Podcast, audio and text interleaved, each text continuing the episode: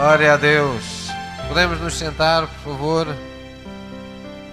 É uma das bênçãos que nos compete enquanto cristãos, é quando estamos juntos na casa de Deus ou fora dela, mas quando estamos juntos em nome de Jesus, nós sabermos que as nossas palavras edificam, que as nossas palavras ligam, não é? Eu estava aqui adorando a Deus e, e estava, estava vendo um, como que um. Vocês conhecem um, uma ave que é o tecelão?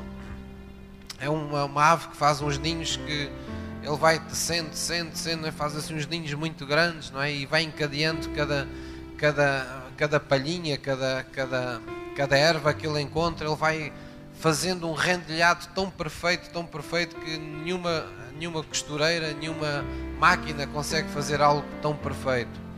E quando eu estava vendo isso, Deus estava me mostrando que ah, é isso que acontece quando a palavra de Deus abunda no nosso coração e quando deixamos que o Espírito de Deus faça esse trabalho, não é? Pegue nos versículos bíblicos, pegue nas revelações que temos tido da palavra de Deus e vá buscar uma aqui, outra acolá, ele vai descendo, vai uh, fazendo um ninho para nós, vai construindo aquilo que nós tantas vezes confessamos como uh, o esconderijo do Altíssimo. É? Nós imaginamos o esconderijo do Altíssimo apenas como uma, muitas vezes como uma, uma força, como uma presença santa de Deus e é permanente em nós, mas essa presença tem contornos absolutamente espirituais que muitas vezes têm a ver com a própria palavra de Deus e com aquilo que nós permitimos que com a palavra de Deus seja feito na nossa vida. Por vezes, no, no decurso de uma pregação, eu muitas das vezes, sem eu próprio me aperceber e se calhar sem vocês também se aperceberem, porque não, não estiveram lá, não, não estiveram na preparação dessa mensagem, Deus vai buscar uma série de versículos que parece que saíram de não sabe bem de onde, não é? E acrescenta. E é esse, é esse tecelão, é esse, esse rendilhar que o Espírito Santo vai fazendo na nossa vida. Nós vamos ficando numa boa teia de Deus, não é? Por isso nós dizemos que o seu amor e o seu poder, elas nos amarram, mas o dizemos de uma forma saudável. São amarras saudáveis, são, como diz a Bíblia, são amarras de amor, não é? Que Deus nos constrói. E são essas teias saudáveis de Deus que Deus cria e onde Deus enreda toda a nossa vida em Sua presença, em Sua glória, que nos permitem, em momentos de fraqueza, não cairmos desse ninho, mas estarmos seguros, estarmos, podermos descansar à sombra desse poder omnipotente. Amém? É um pouco tudo isso que nós hoje vamos falar. Hoje nós vamos falar acerca de o pão nosso cada dia e vamos nos centrar nessa, nessa, nesse grande enfoque que Jesus uh, proclamou e que Jesus declarou, que foi o enfoque de termos fé em Deus. Mais que uma vez Jesus dizia: tende fé em Deus. Parecia uma coisa assim tão simples, nós dizemos uns aos outros: olha, tenha fé em Deus. Mas nós temos que deixar que o Espírito Santo nos traga a profundidade dessa revelação.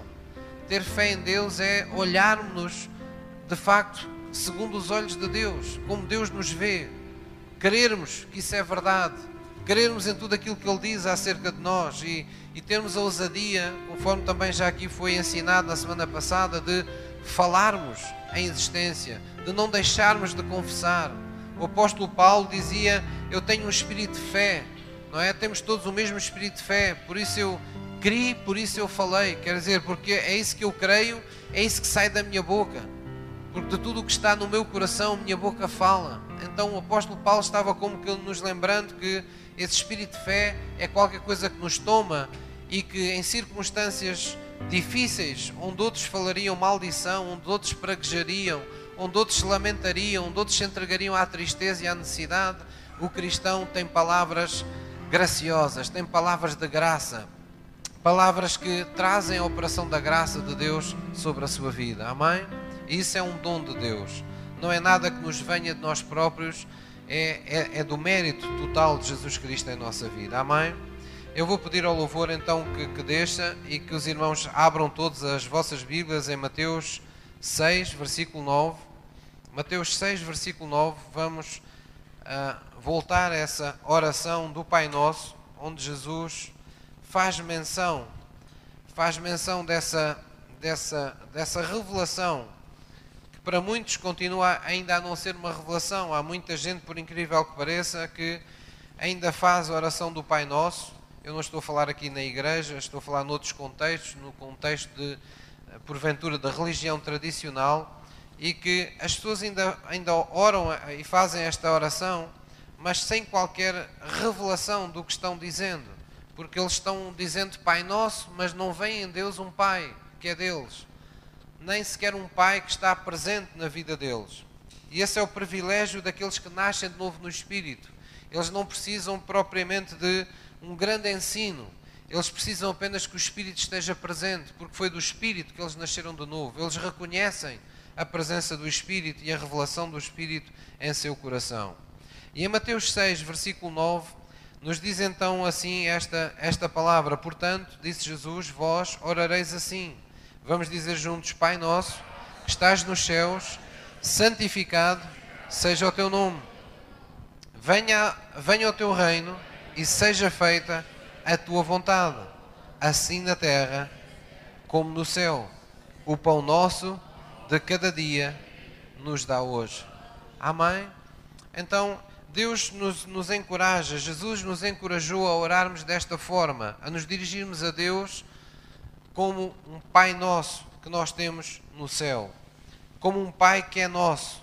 Deus é nosso Pai, é assim que Ele quer ser conhecido. E Ele não quer que você tenha uma, uma visão distorcida de Deus como Pai por causa de qualquer erro, de qualquer equívoco, de qualquer pecado, de qualquer insuficiência que porventura o seu ou o meu, os nossos pais terrenos tenham tido nesta terra. Deus quer que você conheça o, Deus como Pai, mas como um Pai perfeito, um Pai que não falha. A Bíblia faz várias menções acerca disso. Uma delas, das mais bonitas em Apocalipse, diz que, em Apocalipse, desculpem, em Malaquias, diz que Deus poupa-nos como um pai poupa a seu filho que o serve. Então é uma forma de nos mostrar que, de alguma forma, o pai prepara o caminho uh, dos filhos, ou procura preparar o caminho dos filhos. E neste caso, Deus aparece como um pai perfeito, um pai que uh, tem toda a maturidade, toda a legitimidade, toda, to toda a capacidade para preparar de uma forma saudável, de uma forma perfeita, o caminho uh, para os seus filhos. Amém?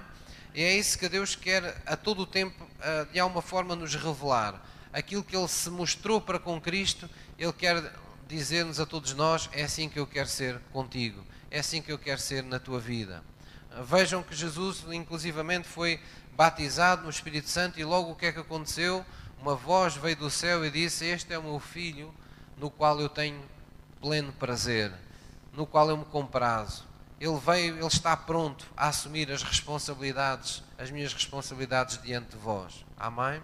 Então, esse é o grande e profundo desejo de Deus. A Bíblia tem muitas outras formas de dizer isso, dizer uh, uh, essa, essa, mostrar essa paternidade de Deus. Deus em algumas passagens, inclusivamente recorre uh, às comparações com os amores ou com a forma de amor que a nós nos toca mais profundamente, não é? E ele chega a dizer na sua palavra que ainda que uma mãe e nós temos que pensar que o amor de mãe foi dado por Deus, foi Deus quem deu esse ministério maravilhoso à mulher de ser mãe e ter essa capacidade de amar de uma forma incondicional os seus filhos.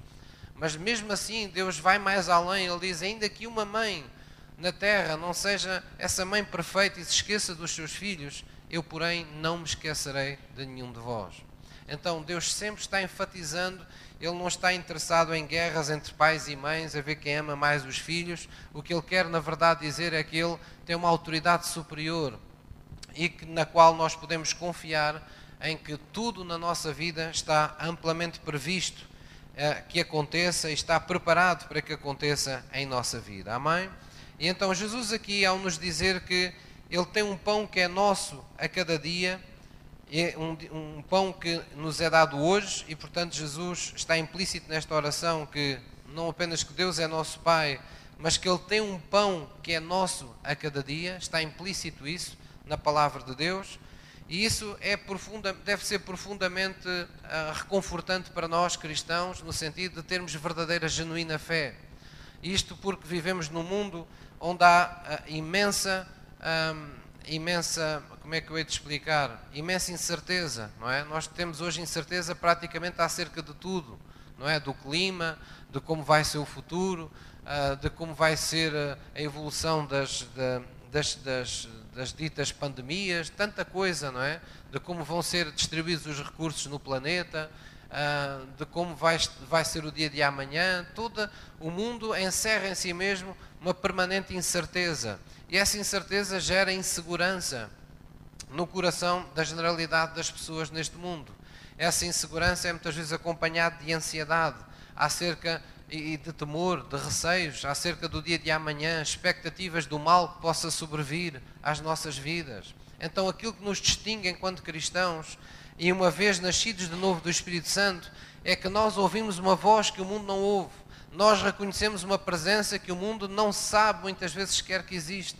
E essa presença de Deus que está em nós, essa voz de Deus que entoa, que ecoa no nosso coração, ele, ela é suficiente para nos conservar em paz, para nos conservar em tranquilidade, quando outros vivem em insegurança, quando outros se sentem ah, num, em temor.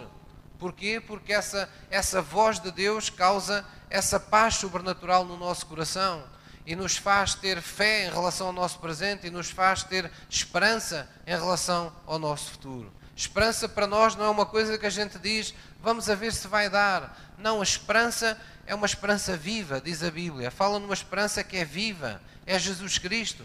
É alguém real, de carne e osso, alguém espiritual, alguém que tem todo o poder, toda a autoridade nos céus e na terra e que está diante de nós. E por isso ele disse: Eu sou o caminho.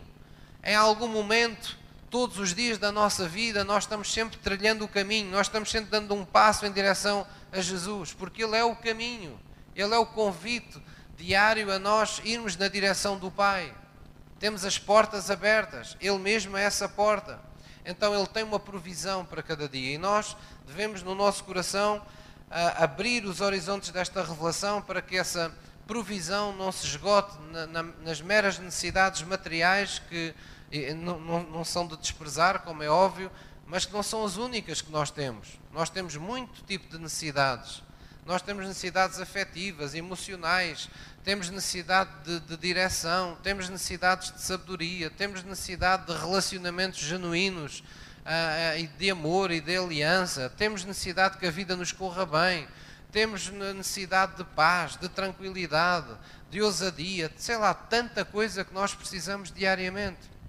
E tudo isso está dentro, do, da, digamos, da revelação do conceito de pão nosso de cada dia porque Jesus nos trouxe esse grande, esse grande ensino de que o Deus que é nosso Pai, Ele está nos céus.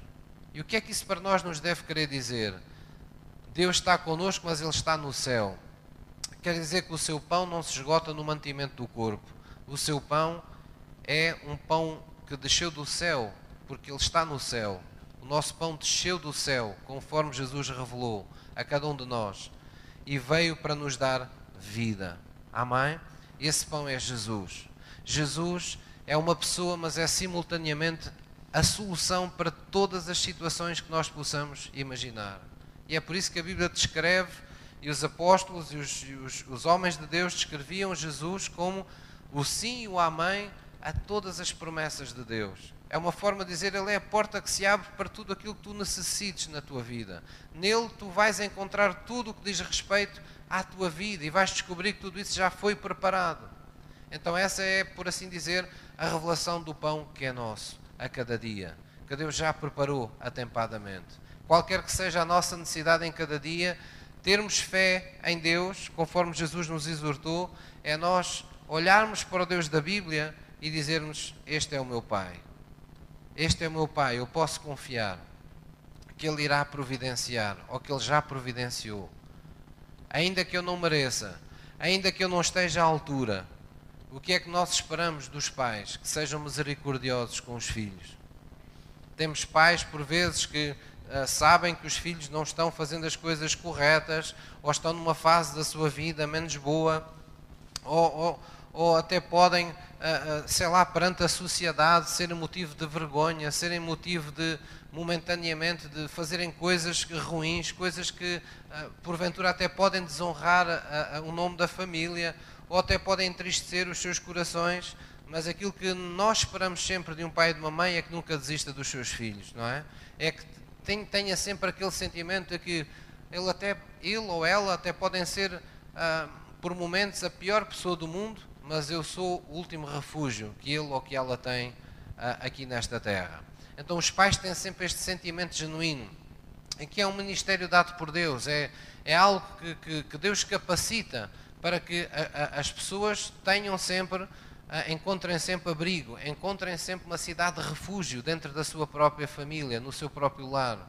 Então, quando Deus se constitui como nosso Pai, é isso que Ele está comunicando com todos nós. Ainda que tu peques, ainda que tu tenhas um dia mau, ainda que tu uh, estejas ah, padecendo uh, determinadas situações que não devias, eu estou sempre ainda à espera. Eu sou longânimo. Tu podes sempre vir porque eu sou o Deus que perdoa todas as tuas iniquidades. Eu sou o Deus que saro todas as tuas enfermidades.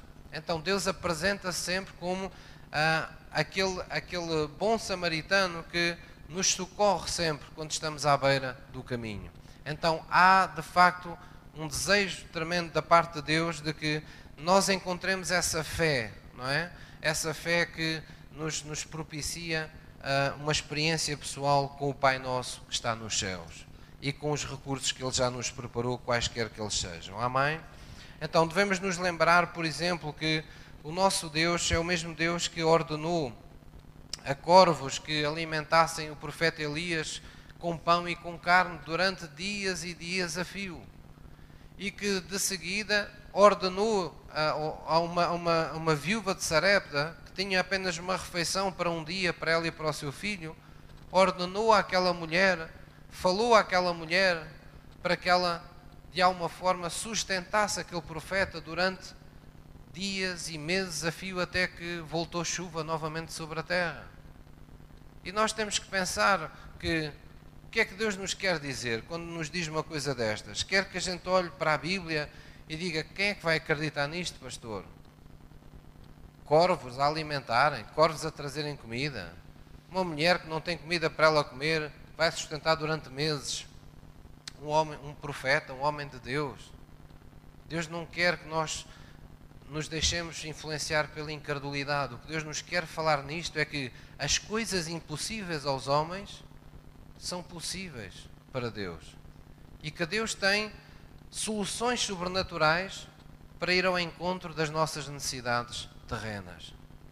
Deus encontra recursos, Deus tem formas de fazer as coisas, Deus tem caminhos mais altos, pensamentos mais altos. Nós temos visto essas passagens bíblicas aqui. E todas essas passagens existem para quê? Para alimentar a nossa fé. Para nós pensarmos, se Deus fez isto com aquela pessoa, Deus estará disposto a fazer o mesmo comigo, porque Ele não faz exceção de pessoas. Ele não faz distinção de pessoas porque aquela pessoa era melhor, ou porque aquela pessoa é melhor pessoa do que eu, ou porque aquela pessoa faz muitas boas obras e eu ainda não faço tantas como ela. Não, Deus quer que nós compreendamos que a nossa bênção vem por filiação. Nós somos filhos de Deus. E há um pão que está destinado por herança aos filhos. Há um pão que está destinado aos filhos. Nós não vivemos mais segundo a lei, nós vivemos segundo a graça do nosso Senhor Jesus Cristo. O recado, o grande recado do Novo Testamento em tudo aquilo, em tudo aquilo que nos é revelado é não é por causa de ti, é por causa de Jesus. Não é por causa de ti, é por mérito de Jesus. Não é pelas tuas obras, é pela graça. Há favor de Deus que te foi preparado. Esse favor está preparado para ti, não tem a ver contigo, tem a ver com aquilo que Jesus fez por ti porque em todo o tempo Deus está cultivando algo chamado gratidão e humildade no nosso coração. Deus quer que cresçamos nesta vida sempre com o coração imbuído em profunda humildade e em profunda gratidão. É desses corações que Deus pode utilizar. São esses os canais que Deus tem para limpos para poder fazer fluir o seu poder. Deus não pode usar pessoas cheias de si mesmas. Deus não pode usar pessoas rancorosas, pessoas que estão sempre fazendo guerra aos outros por tudo e por nada. Não, Deus precisa que aqueles que seguem Jesus Cristo façam exatamente o que Ele pediu. Se alguém quer vir após mim, negue-se a si mesmo. Negar-se a si mesmo não é anularmos, não é desaparecermos, mas é olharmos para Jesus e deixarmos que o apóstolo Paulo fale para nós, conforme houve em Jesus, que haja em nós o mesmo sentimento de humildade, haja em nós a mesma atitude de humildade, de cada um de nós não olhar propriamente para si mesmo, para o que é melhor para si, mas para o que é melhor para o outro. Porque o Jesus que veio amar o próximo veio residir dentro de nós. Ele veio pôr os nossos olhos com enfoque na vida do próximo. Então, o pão nosso de cada dia, o que é? É isso mesmo. É a porção que Deus nos reserva a cada dia para aqueles que servem a Deus. Muitas vezes nós uh, usamos e, e vemos essa passagem bíblica, não é? Digno é o obreiro do seu salário. E muitas vezes, pela linguagem, nós ficamos muito presos ao lado materialista e pensamos, bem, as pessoas, uh, o que trabalha é digno daquilo que come, esse sim é digno disto ou daquilo, mas não pensamos neste lado.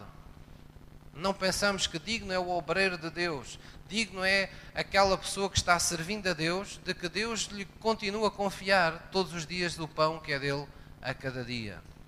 Então é disso que se trata. A Bíblia é um livro espiritual. Deus nos está a cultivar uma vida no espírito, porque a nossa, ah, digamos, o nosso, ah, o nosso destino não é na terra, o nosso destino é no céu, o nosso destino é na presença de Deus. Deus está a formar aqui uma família para a eternidade. Então nós precisamos entender todas as coisas em função dessa eternidade em nossa vida. Amém? Deus, inclusivamente, é um Deus que enviou o maná dos céus. E, e, nós sabemos essas passagens, não é? No Velho Testamento, quando Deus conduziu o povo pelo deserto, uh, e, e, o próprio Deus fala pelo profeta, dizendo: uh, Eu, inclusivamente, houve momentos que os deixei até passar fome para ver o que estava no coração deles. Para que eles cheguem à conclusão, consigam aprender com as circunstâncias da sua vida, que nem só de pão eles vão viver, do pão que alimenta o corpo, mas de toda a palavra que sai da boca de Deus. Então é como se Deus dissesse: Eu quero que o meu povo descubra e chegue à revelação de que ele precisa viver da palavra revelada que eu tenho a cada dia para ele. Então, se esse é o grande propósito de Deus para nós, faz todo o sentido que quando nós não andamos tão na Bíblia, não andamos tão numa vida de oração, não andamos tão no Espírito, quando andamos mais mornos para as coisas espirituais, as coisas não nos corram tão bem. Porquê? Porque o ensino permanece.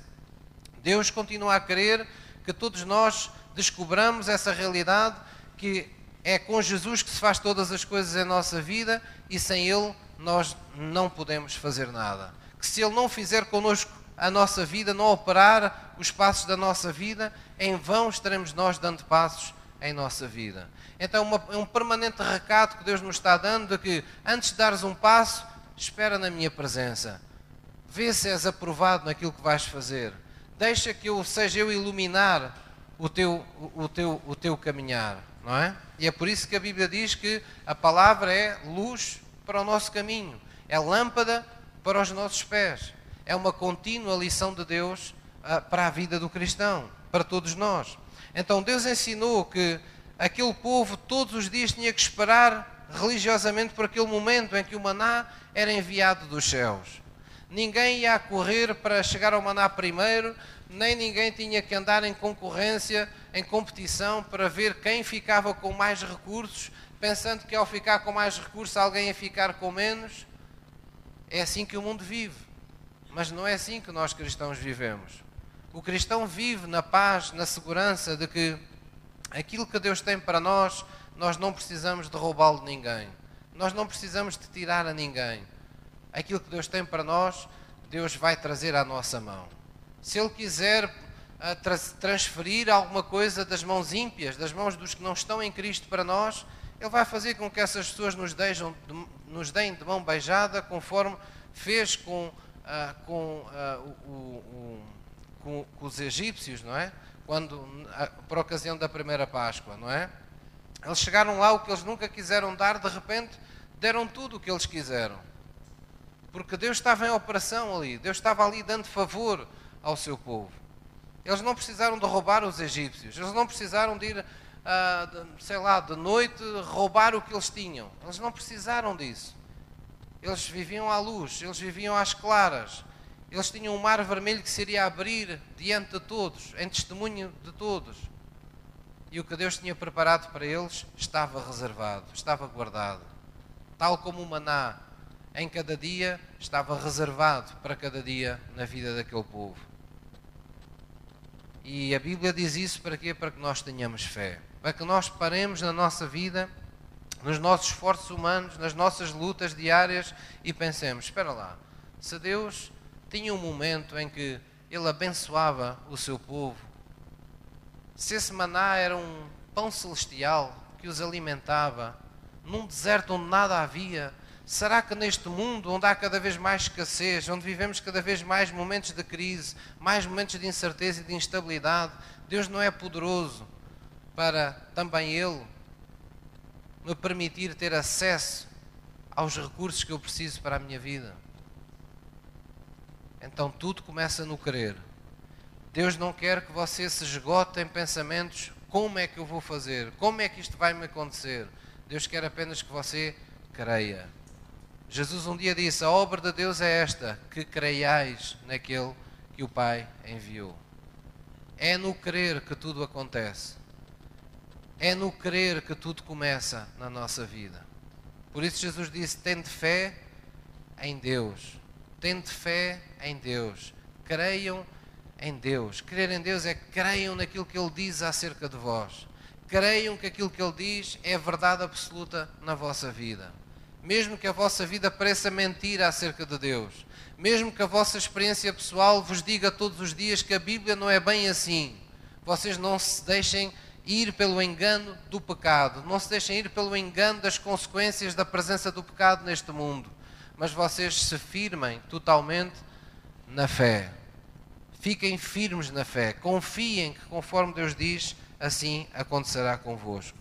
Amém? Este é o caminho do sobrenatural de Deus, este é o caminho dos milagres. Deus irá fazer milagres na minha vida que não vai fazer na sua. E Deus fará milagres na sua vida que não vai fazer na minha, porque Deus conhece a vida de cada um. Deus conhece que pessoas há de utilizar, que circunstâncias há de utilizar na vida de cada um. Mas há uma coisa que Deus nos vai pedir a todos por igual: é que tenhamos fé nele. É que creiamos que de facto o Deus que está nos céus é nosso Pai e creiamos que Ele tem um pão que é nosso a cada dia. Quantos de nós seremos capazes disso? De chegar ao fim de cada dia e, mesmo em dias em que nós percebemos que nos falta algo mais, termos a ousadia santa de, na presença de Deus, dizer: Senhor, eu hoje esperava mais deste dia, mas eu sei que tu não falhas. Eu sei que a tua bondade e a tua misericórdia e o teu favor estão presentes na minha vida. Senhor, eu te louvo por aquilo que me estás dando, pelo pão nosso que me estás, que me estás dando em cada dia. Então, essa fé escancara as janelas do céu. Ela abre as comportas do céu sobre a nossa vida. Aí se chama-se viver num espírito de fé. É um espírito, é uma, um estado de espírito, um estado de alma dentro de nós, onde nós verdadeiramente não nos deixamos fintar, enganar, abater pelos, pelos pensamentos fatalistas, por pessimismos, nós não nos deixamos abater por isso. Porque nós sabemos que a nossa vida não está mais jogada na roleta da sorte neste mundo. A nossa vida está em Cristo. E todo aquele que está em Cristo está guardado em Cristo, está abençoado em Cristo, está justificado em Cristo. Amém? Há um plano que está em operação sobre a vida de todo aquele que está em Cristo. Foi tudo isso que Deus quis ministrar a nós quando, por exemplo, nos dá a conhecer as multiplicações dos pães e dos peixes, que ocorreram mais do que uma vez. Jesus alimentou multidões mais do que uma vez. A Bíblia fala na primeira e noutra e noutra multiplicação dos pães e dos peixes. Às vezes nós lemos a Bíblia, parece que está tudo a falar da mesma multiplicação, mas não, houve várias multiplicações de pães e de peixes, se olharmos com atenção. Mais que uma vez as multidões foram alimentadas com a multiplicação de pães e de peixes. Deus quer que você olhe para isso e diga: Este Deus é o meu Pai. É um Deus que multiplica graça. É um Deus que multiplica graça sobre a minha vida. Quando as coisas parecerem nubladas, não parecerem muito claras na sua vida, levanta as suas mãos para o céu e diga: Senhor, obrigado por estás multiplicando a tua graça na minha vida. Não é isso que diz lá em Coríntios? Deus é poderoso para multiplicar toda a vossa sementeira para que toda a sua graça, não é? Se multiplique, se, se estenda em nossa vida. Nós precisamos de graça, da graça de Deus para tudo aquilo que achamos que precisamos e para muitas coisas que nós nem sabemos que precisamos. Porque há muitas situações na nossa vida que acontecem por intermediação ou pela mão de Deus e que nós nem fomos chamados para o assunto. Nós só constatamos. Nós só chegamos e, a posteriori, depois das coisas acontecerem, dizemos: Ah, só mesmo Deus podia ter feito isto. Quem é que já teve experiências assim? Então isso fala de um Deus que é Pai nosso, que poupa-nos como um pai poupa a seu filho que o serve, e de um Deus que tem um pão que é nosso a cada dia. Posso ouvir uma mãe? Vamos continuar e vamos abrir em Mateus 6, 25, um pouco aí ao lado onde vocês estavam, se ainda tiverem a vossa Bíblia aberta. Jesus sabia que Deus já havia preparado provisão para o seu povo, mas que essa provisão viria pela fé. E foi por isso que Jesus se deu ao trabalho de uh, pregar a palavra do reino, anunciar a palavra do reino. A razão porque Jesus veio dar tanta palavra. Nós às vezes pensamos que Jesus só veio operar milagres, mas não. Muitos ou grande parte dos milagres aconteciam depois de Jesus ministrar longos períodos de palavra. E a palavra era sempre anunciada. Porquê? Porque ela era condição necessária para que as pessoas crescem e para que, crendo, pudessem ter vida no seu nome. Diz assim no versículo 25, em Mateus 6, 25, em, em, em pleno sermão da montanha, Jesus disse: Por isso vos digo, não andeis cuidadosos quanto à vossa vida, pelo que haveis de comer ou pelo que haveis de beber, nem quanto ao vosso corpo, pelo que haveis de vestir. Não é? Parece quase, quase pecado alguém nos pedir isto. Ó oh, pastor, como a vida está, agora não vamos pensar nisso. Jesus estava a querer dizer: não ponham o vosso foco principal nisso. Essa não é a vossa prioridade. Isso não é o mais importante. A vida é mais do que o comer e mais do que o vestido. A vossa vida tem muito mais valor do que aquilo que vocês comem, do que aquilo que vocês vestem, do que aquilo que vocês possam possuir durante todos os anos de peregrinação nesta terra. A vossa vida é mais valiosa que isso. E é disso que Jesus está aqui a falar. Diz assim: Nem quanto ao vosso corpo, nem pelo que haveis vestir, não é a vida mais do que o mantimento, não é o corpo mais do que o vestuário. Olhai para as aves do céu, nem semeiam, nem cegam, nem ajuntam em celeiros, e vosso Pai Celestial as alimenta. Não tendes vós muito mais valor do que elas?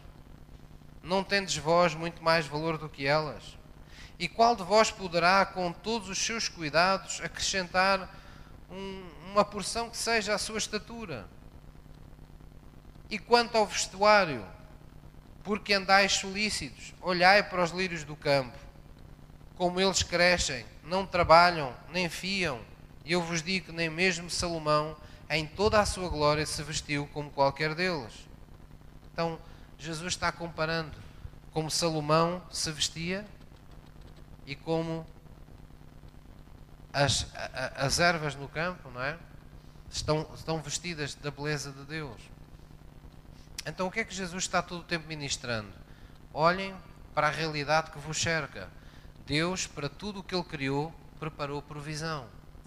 E aquilo que vem sempre a seguir é: não tendes vós muito mais valor do que essas coisas criadas?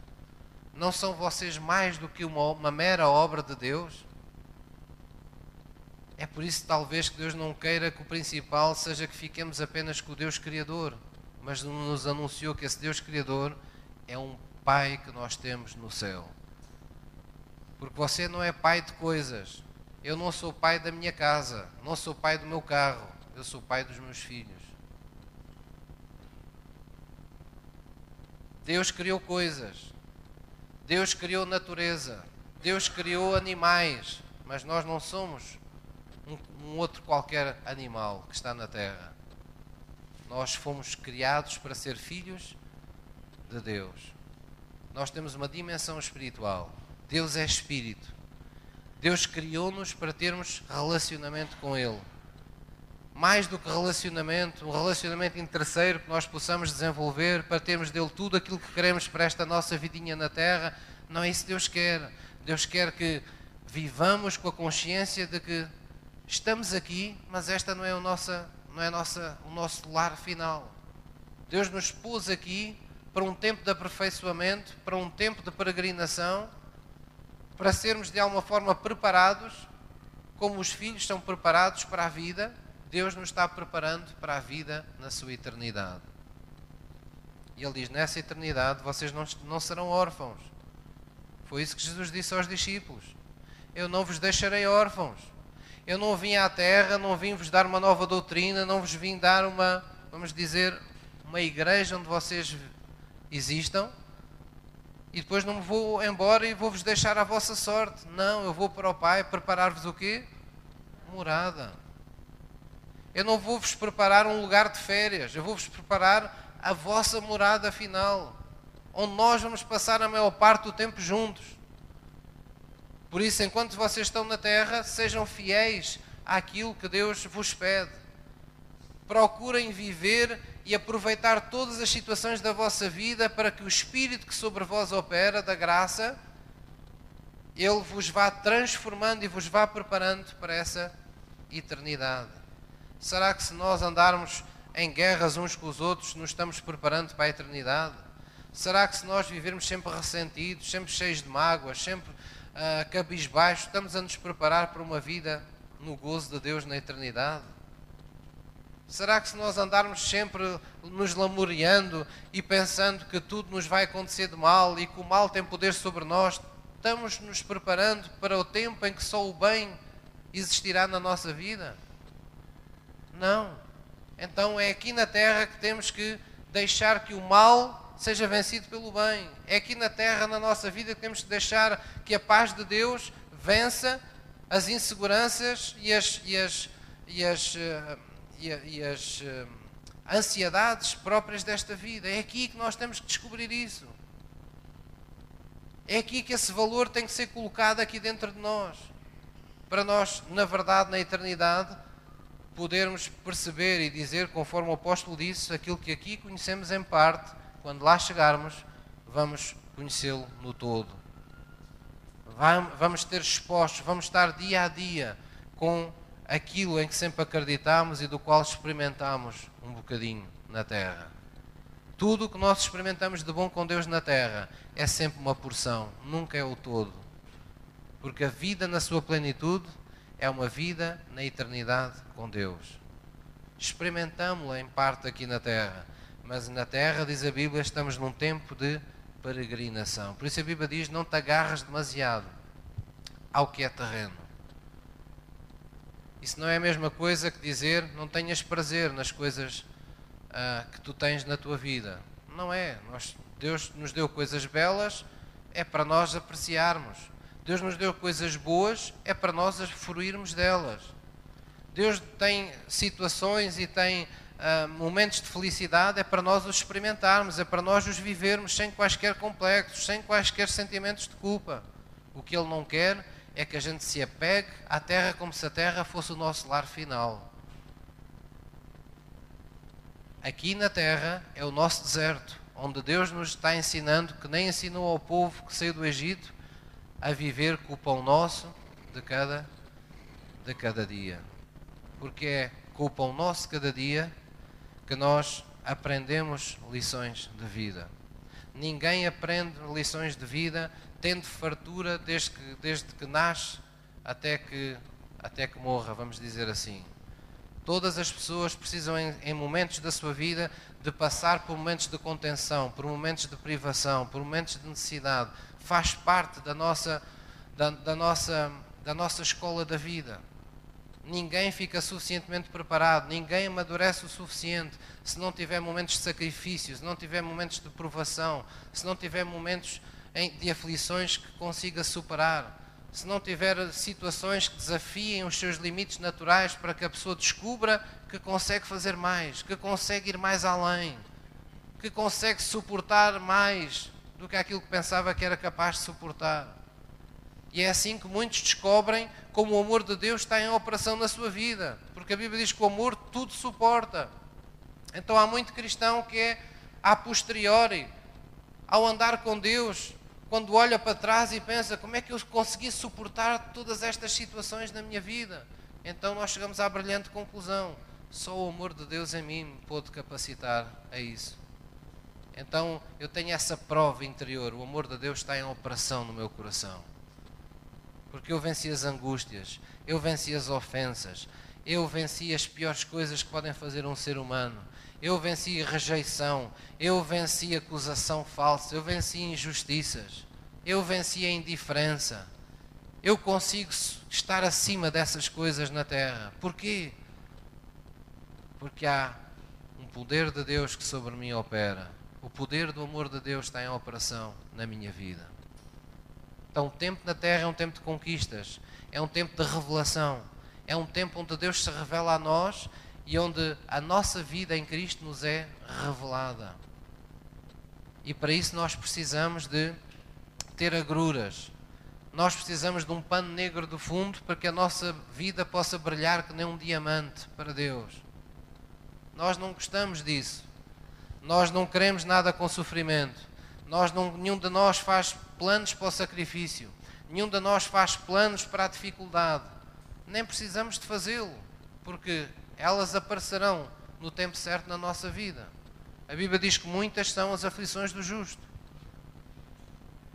Mas o grande ensino que Deus quer que você aprenda é: Deus está cá consigo, o Pai nosso que está nos céus, tem um pão que é seu a cada dia, tem uma provisão que é sua a cada dia, para que você possa dizer todos os dias: Mas o meu Deus me livra de todas. Amém? Essa é a lição que Deus quer que você verdadeiramente Aprenda. Jesus quer que você tenha fé nessa realidade. Vamos abrir em 2 de Pedro, 2 de Pedro, capítulo 1. Vamos ver que às vezes em linguagem de epístola, em linguagem de carta, não é? Nós muitas das vezes passamos pelas introduções destas, destes livros da Bíblia como se fossem uma mera cortesia, uma mera, um mero cumprimento entre os crentes, mas há muita revelação daquilo que as pessoas acreditavam posta naquilo que elas escreviam. Em 2 de Pedro, no capítulo 1, nós vemos uma dessas, uma dessas realidades. 2 de Pedro, capítulo 1, versículo 2, nos diz assim, na segunda epístola de Pedro, a igreja diz, no versículo 2, já todos encontraram? Vamos ler juntos, diz, graça e paz vos sejam multiplicadas pelo conhecimento de Deus, de Jesus, nosso Senhor. Então, o que aqui nos diz é que graça e paz sejam multiplicadas. São os votos do apóstolo Pedro. Era a sua experiência espiritual que o melhor para, para os crentes era que chegassem à experiência pessoal de ver a graça e a paz de Deus multiplicadas pelo conhecimento de Deus, de Jesus nosso Senhor. Amém? Quer dizer que você precisa de experimentar Jesus para que a graça de Deus lhe seja multiplicada. E no versículo 3 diz: Visto como o seu divino poder nos deu tudo o que diz respeito à vida e piedade, pelo conhecimento daquele que nos chamou, pela sua glória e virtude. Visto como o seu divino poder nos deu o que, irmãos? O que é que a sua Bíblia diz? Nos deu visto como o seu divino poder nos deu tudo. Diga mais uma vez: tudo o que diz respeito à vida e à piedade. Pelo divino poder de Deus nos foi dado tudo o que diz respeito à vida. Por isso o apóstolo diz: a graça de Deus seja sobre vós multiplicada. Então está a ser aqui revelada a vontade de Deus. Deus quer que a graça de Deus nos seja amplamente multiplicada. É exatamente o que Jesus disse no, no Sermão da Montanha. Portanto, meus amigos, buscai primeiro o reino de Deus e a sua justiça e tudo o resto vos será acrescentado, a graça vos será multiplicada na vossa vida. Aquilo que vocês precisarem, não apenas o comer, não apenas o vestir, mas tudo em vossa vida vos será multiplicado. Porque Jesus teve oportunidade de falar sobre o verdadeiro pão que desceu do céu para dar vida ao mundo. Jesus é esse pão. E quando nós vamos à revelação de quem é Jesus, nós ficamos dias a falar sobre isso. Nós dizemos: Ah, Jesus é a palavra. Ah, Jesus é o Filho de Deus. Ah, Jesus é o Senhor. Ah, Jesus é o Salvador. Ah, Jesus é a sabedoria. Ah, Jesus é, é, é a minha alegria, é a minha esperança viva. Ah, Jesus é o fundamento da minha fé. Então chegamos à conclusão: Jesus é o amor. Lemos Coríntios 13, não é? E dizemos: Ah, Jesus, é, esta descrição do amor de Deus é a descrição de Jesus. Então, qual é a conclusão que Deus quer que nós cheguemos? Que quem tem Jesus tem o pão para toda a sua necessidade. Tem aquele que supre todas as necessidades em sua vida. Tem o Deus da mais do que suficiência presente em sua vida. E por isso toda a linguagem do Novo Testamento decorre disso. Os apóstolos estão sempre dando exemplos de como as pessoas que andam na retidão, na justiça de Cristo, acabam tendo não apenas necessidades, a toda a suficiência suprida, conforme diz a Bíblia, mas acabam por ter o suficiente também para poderem dar cumprimento à vontade de Deus, ou seja, para serem abençoadores. Posso ouvir uma mãe? Então, este é o, pão, é o Pai Nosso que nós temos no céu e que tem um pão que é nosso a cada dia. E por isso, mais uma vez, eu lembro o que o, que o apóstolo Paulo disse, uma, uma expressão muito curta, disse: Cri, por isso falei. Aquilo que a gente crê, a gente deve falar. Aquilo que nós queremos, nós temos que falar. Nós temos que libertar. Porque há graça para ser multiplicada sobre as nossas palavras. E para isso Deus nos concedeu o dom de termos palavras graciosas. São palavras graciosas, são palavras que trazem a manifestação da graça sobre a nossa vida e sobre a vida dos que nos ouvem. Todos nós conhecemos essa passagem, não é? Em que a Bíblia diz, creio que é em Efésios, que diz que não saia da vossa boca nenhuma palavra torpe, não é? Mas apenas aquela que for boa, que promova a edificação daqueles que a ouvem, para que seja dada graça a todos aqueles que a ouvem. Então chama-se isso palavras graciosas. São palavras que trazem a graça de Deus à nossa vida. Exemplos práticos. Você está numa situação, por exemplo, de, eh, de, em que a sua saúde está a ser ameaçada. Você sempre tem esta escolha. Ou você vai escolher falar como toda a gente fala, ou você vai falar como uma filha de Deus que sabe que o, o Deus que está no, nos céus é o seu Pai e que Ele tem uma provisão de saúde para si a cada dia. Você tem dificuldades financeiras como toda a gente tem, tem momentos do mês mais apertados do que outros como toda a gente tem. Ou você fala como as pessoas do mundo falam, ou você vai falar como alguém que tem herdou de Deus uma porção para cada dia. Vai falar como um Deus, o Deus que, que deu de comer ao Elias com, com carne e com pão e que ordenou à viúva de Sareta que, que o alimentasse sem nada ter, ou, ou com pouco que tinha, ou o Deus que multiplicou os pães e os peixes, você vai dizer: Não, este é o meu Deus. Não me importa as circunstâncias da minha vida, não me importa quais sejam as expectativas no meu trabalho, não importa quais sejam as expectativas do, do, do, meu patrão, do, da pessoa que, que, que, tem autoridade sobre a minha vida na, na área profissional não me importa quem de onde venha, não importa o que eles sejam não capazes, o que a mim me pareça ou deixe de parecer, Senhor, é de Ti que vêm todas as coisas para a minha vida. Por isso, ó Deus, eu confio que Tu te estarás utilizando de quem Tu quiseres, quando Tu quiseres e quando for necessário, para que na minha vida se cumpra aquilo que Tu dizes na Tua palavra. Obrigado pela graça multiplicada que está sobre a minha vida, Deus Porque em Cristo eu sei que tu já me deste tudo o que diz respeito ao meu viver, ao meu dia a dia.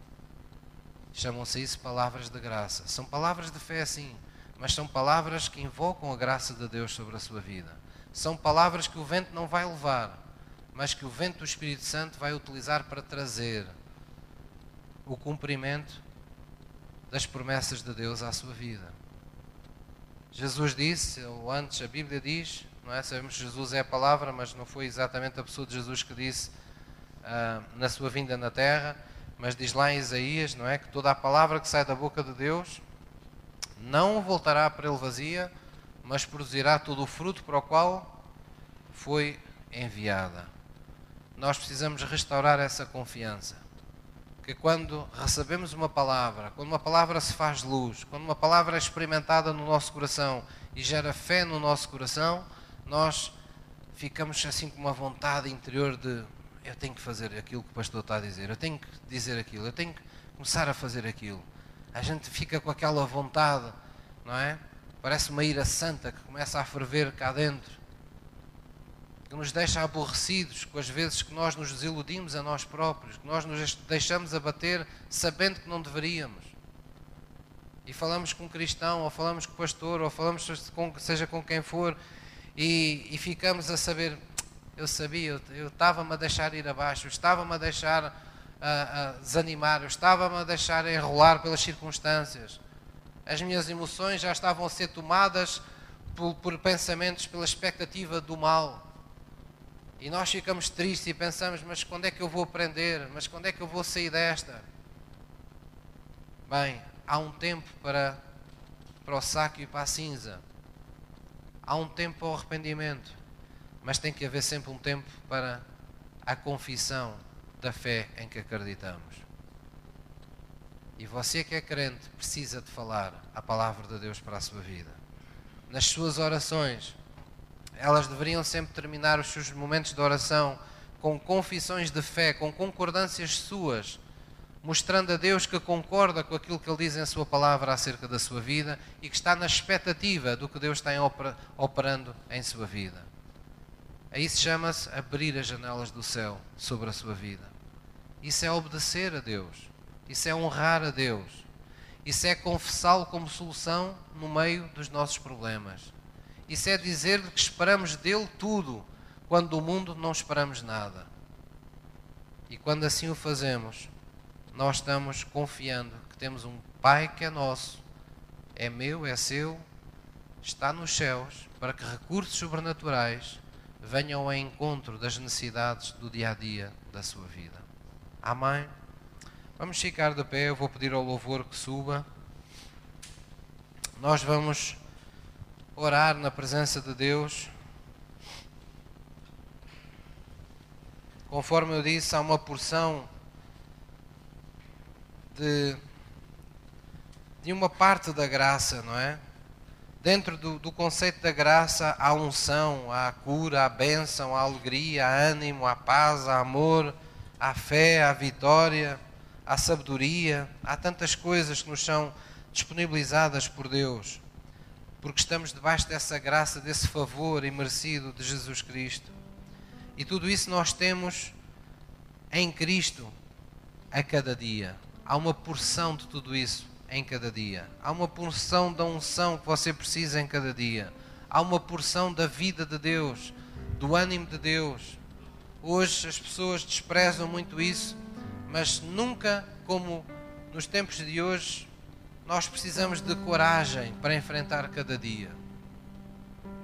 Porque já vivemos na, Terra e neste mundo dias onde os tempos nos ofereciam mais expectativas de segurança a todos os níveis. Nós vivemos tempos em que, por exemplo, uh, aquilo que eu aprendi durante um curso de gestão, que, que era uma coisa normalíssima de acontecer, havia ciclos económicos. Nós já sabíamos que de X em X anos havia ciclos de crise, ciclos de, de crescimento, ciclos de, de contração económica. Aquilo era aceito por todos como uma, uma coisa normal, era apenas uma questão de definir os tempos e os períodos.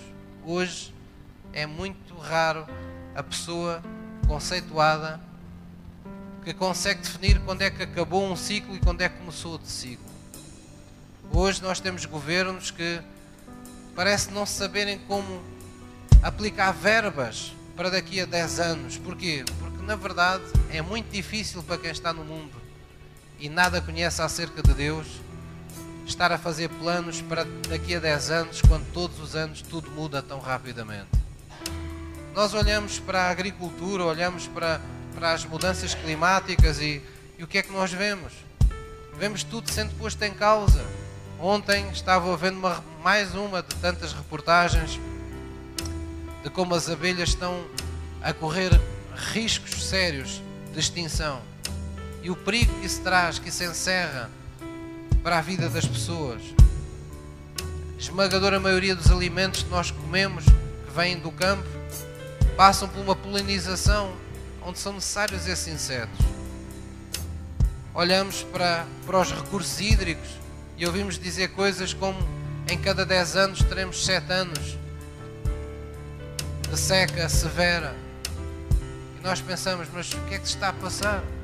Bem, o que se está a passar está escrito há muito tempo na Bíblia. Os tempos do fim não vão ser tempos maravilhosos na terra. Vão ser o pronúncio, vão ser a preparação daquilo que sabemos que serão tempos de aflição. Quando falamos acerca do Apocalipse, quando falamos acerca dos finais dos tempos, sabemos disso, dessa grande devastação que virá sobre a terra. Mas há boas notícias para nós. As boas notícias é que você e eu não estaremos cá quando a terra ficar fora de controle. Deus prometeu que nos pouparia a isso, a essa grande tribulação. Deus nos promete uma ressurreição. Deus nos promete um arrebatamento. Deus nos promete que nos virá buscar. Ele nos preparou morada não temos que viver oprimidos nem deprimidos, pensando se é amanhã, se é depois da amanhã. O nosso papel é viver com a graça da vida, gratos por cada dia que estamos vivos na terra e vivermos o melhor que conseguirmos nesta terra. Quando Jesus vier nos buscar, Ele vem buscar e pronto. Não precisamos de viver oprimidos a pensar, ai, daqui a um mês, ai, daqui a uma semana, ai, daqui a dois anos. Não precisamos disso. Nós só temos de ser fiéis a Deus e fiéis àquilo que está no nosso coração para com Deus. E andar, caminhar a nossa vida. Ah, pastor, mas a Bíblia diz que há pessoas que isto vai ser surpresa. Você não tem comunhão com Deus. Não cultua a Deus todos os dias. Não, não serve a Deus. Não está aqui todas as semanas na presença da família de Deus e diante de Deus. Então não se preocupe.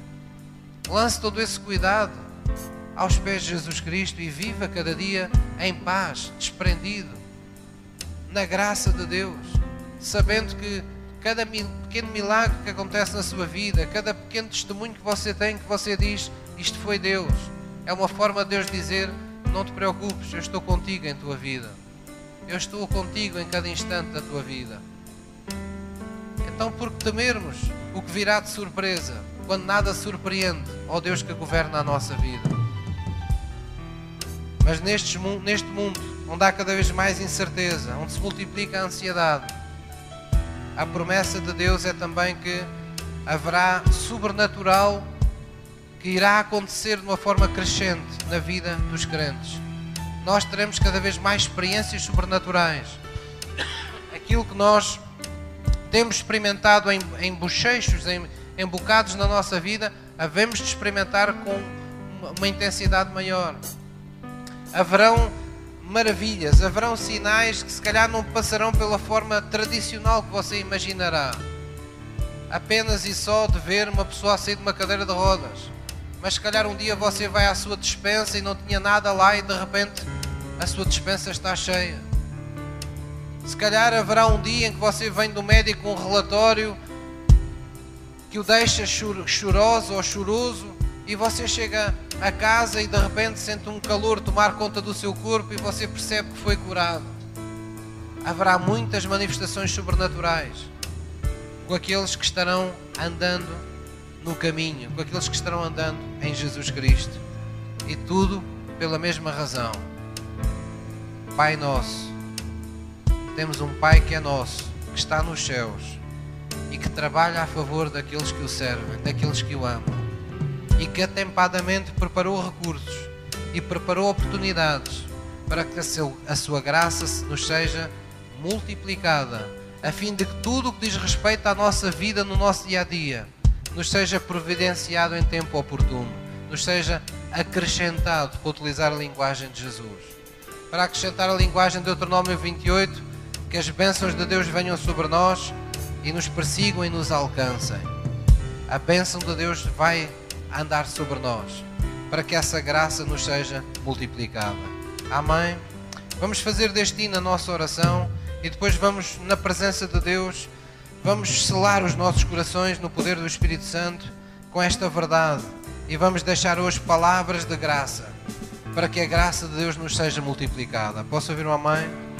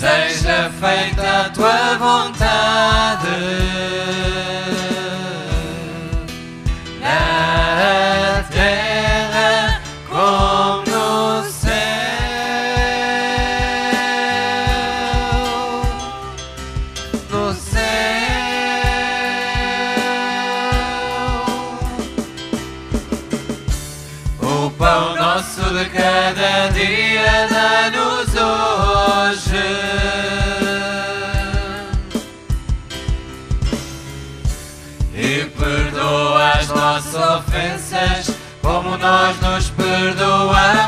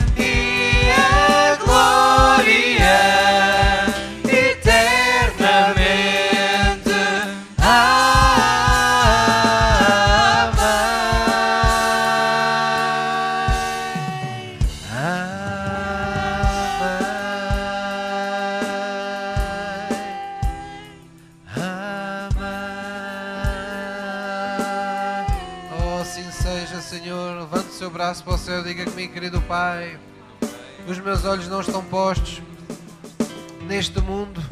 Eu recuso-me a viver com medo do que possa estar por vir no meu futuro, na minha saúde, na- nas necessidades da minha vida, nos relacionamentos da minha vida. Eu não temo nada, nem mal algum, nem o que me possa fazer o homem nesta terra, pois tu és o meu ajudador, tu és o Deus da minha vida, Tu és o Pai que eu tenho no céu, sempre presente em todos os momentos da minha vida.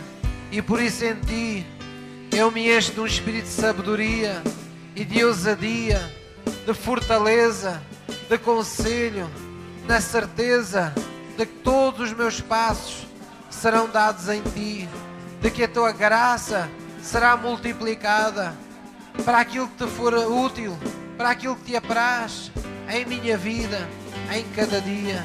Obrigado, Jesus. Tu és o pão que desceu do céu para me dar vida. É por ti que eu me alimento.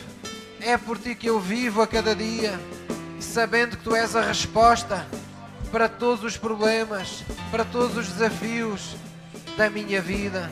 Obrigado, Deus, por esse espírito da graça, de ousadia, de poder, que todos os dias está em operação sobre mim, sobre a minha casa, sobre os meus, sobre a tua obra. Toda vez que eu dou testemunho de ti, obrigado por essa graça, obrigado por esse favor divino que se manifesta, trazendo libertação, cura, salvação, vidas tocadas, transformadas pelo poder do teu amor. Obrigado, Deus, pois em ti eu permaneço no teu esconderijo, na tua segurança, na certeza que nada pode violar a minha integridade espiritual, a minha integridade física, a minha integridade emocional, pois tu és o meu Senhor. Eu te pertenço a ti. Eu não sou apenas uma obra tua. Eu sou um filho nascido de ti, do Espírito Santo, nascido pela fé, e para que pela fé eu possa vencer este mundo todos os dias da minha vida, em o nome de Jesus. Amém. Vamos dar a Ele uma salva de palmas por isso. Aleluia. Glória a Jesus. Aleluia. Glória a Deus. Não precisamos de ordenar aos recursos que venham, porque temos um Pai que dá ordens aos seus, aos seus anjos para que, de acordo com a palavra que nós invocamos, essas realidades aconteçam. Foi isso que Jesus nos disse: se vos serão acrescentadas. Não precisamos de mesinhas, não precisamos de fazer danças da chuva para atrair nada nós só precisamos de estar em Cristo e precisamos de buscar autenticamente no nosso coração o reino de Deus e a sua justiça em primeiro lugar, e todas as coisas nos serão acrescentadas. Nem sempre serão gratuitas, mas serão acrescentadas. Amém? Serão colocadas no devido tempo, no devido lugar, nos devidos momentos da nossa vida. E assim nós devemos permanecer em fé para que tudo isso possa acontecer nesse tempo de Deus. Porque não se esqueçam, a fé é a certeza das coisas que esperamos alcançar. Quem não tiver fé não tem nada que sustente aquilo que possa vir a acontecer na sua vida.